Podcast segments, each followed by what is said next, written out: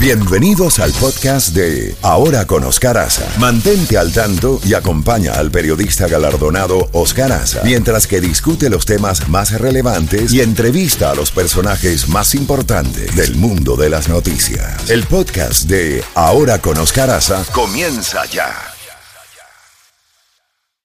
Información, credibilidad, credibilidad.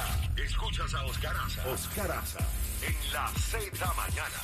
Z92.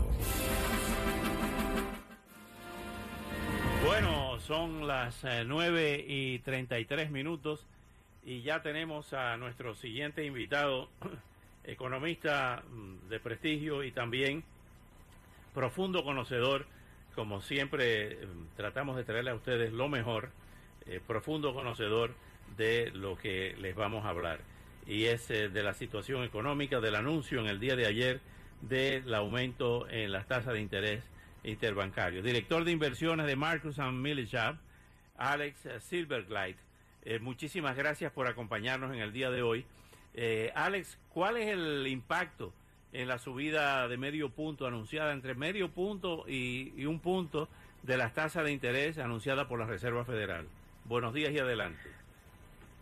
Muy buenos días, Oscar. Gusto estar con ustedes nuevamente. Este, si bien, eh, efectivamente, la Reserva Federal aumentó la tasa de interés por medio por ciento el día de ayer.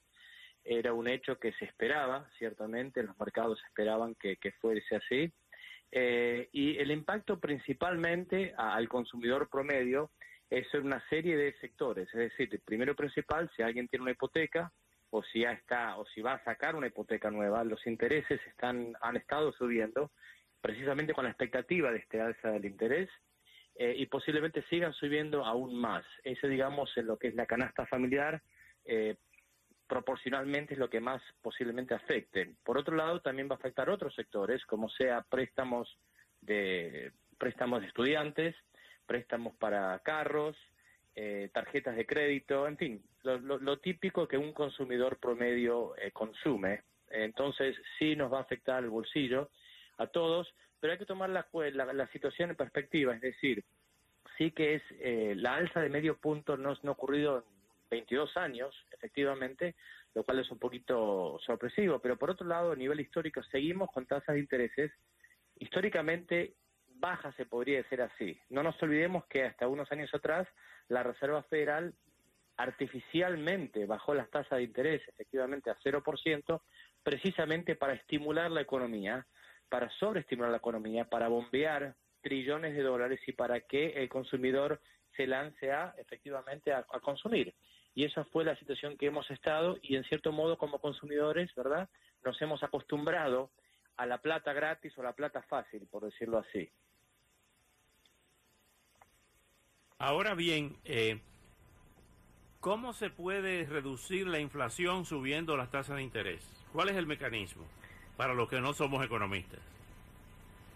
Bueno, eh, por medio de una alza de intereses, eh, principalmente el consumidor cuando va a comprar un carro, cuando va a sacar una hipoteca de casa, eh, lo que está ocurriendo es que le cuesta mucho más. La hipoteca, el pago mensual a ese banco cuesta mucho más, el pago mensual del carro cuesta mucho más, las tarjetas de crédito cuestan mucho más, y eso viene a actuar como un desincentivo para que el consumidor siga a un nivel de compras como hemos, como hemos tenido hasta este momento. Es decir, eh, la idea es que el, mercado se enfríe ciertamente, y es, deliberadamente lo que está haciendo la, Reserva Federal, eh, para disminuir o para aguantar o retener la inflación, los altos niveles de inflación y presiones inflacionarias que seguimos viendo, y de manera de tal para, eh, ¿verdad? para hacer más dificultoso al consumidor gaste de la manera que ha estado gastando cuando le va a costar más, más efectivamente al hacer lo mismo. Ahora bien, eh, ¿cuáles serían las recomendaciones, Alex, eh, en estos tiempos de inflación, en estos tiempos de guerra, en estos tiempos eh, de aumento de cosas tan fundamentales para todos nosotros como los combustibles y la canasta familiar? Bueno, la recomendación es que cada uno tiene su propio presupuesto, cada persona tiene que, eh, que, medir lo que puede, lo que no puede acceder, eh, eh, ¿verdad? O sea, cuando uno se sienta a la mesa familiar y habla de qué vamos a gastar este año, qué cosas son fundamentales, claramente comida, eh, techo, ropa,